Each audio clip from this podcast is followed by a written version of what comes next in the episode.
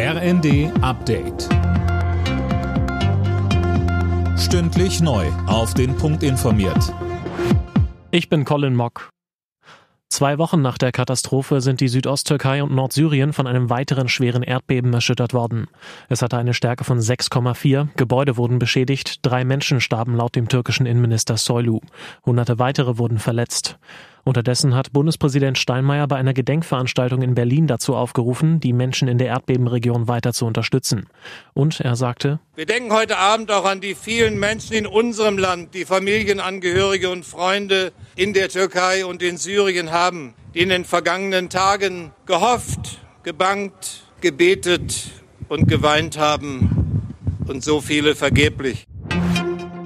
China hat die Vorwürfe der USA zu möglichen Waffenlieferungen an Russland zurückgewiesen.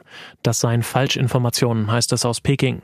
Der EU-Außenbeauftragte Borrell betonte, solche Lieferungen wären eine Überschreitung einer roten Linie. Als Reaktion auf die Gewalt gegen Demonstranten im Iran hat die EU neue Sanktionen gegen das Land verhängt. Die Strafmaßnahmen treffen zwei weitere Organisationen, aber auch Richter, Staatsanwälte sowie die iranischen Minister für Kultur und Bildung.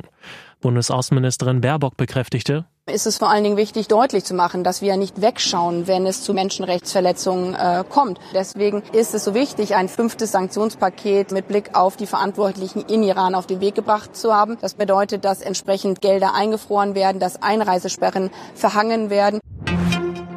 Jede zehnte Online-Bestellung wird zurückgeschickt. Laut einer Bitkom-Umfrage machen das am häufigsten Frauen und junge Leute, meistens weil die Ware nicht gefällt. Oft werden Kleidung und Co. aber auch in mehreren Größen bestellt. Die falsche geht dann zurück.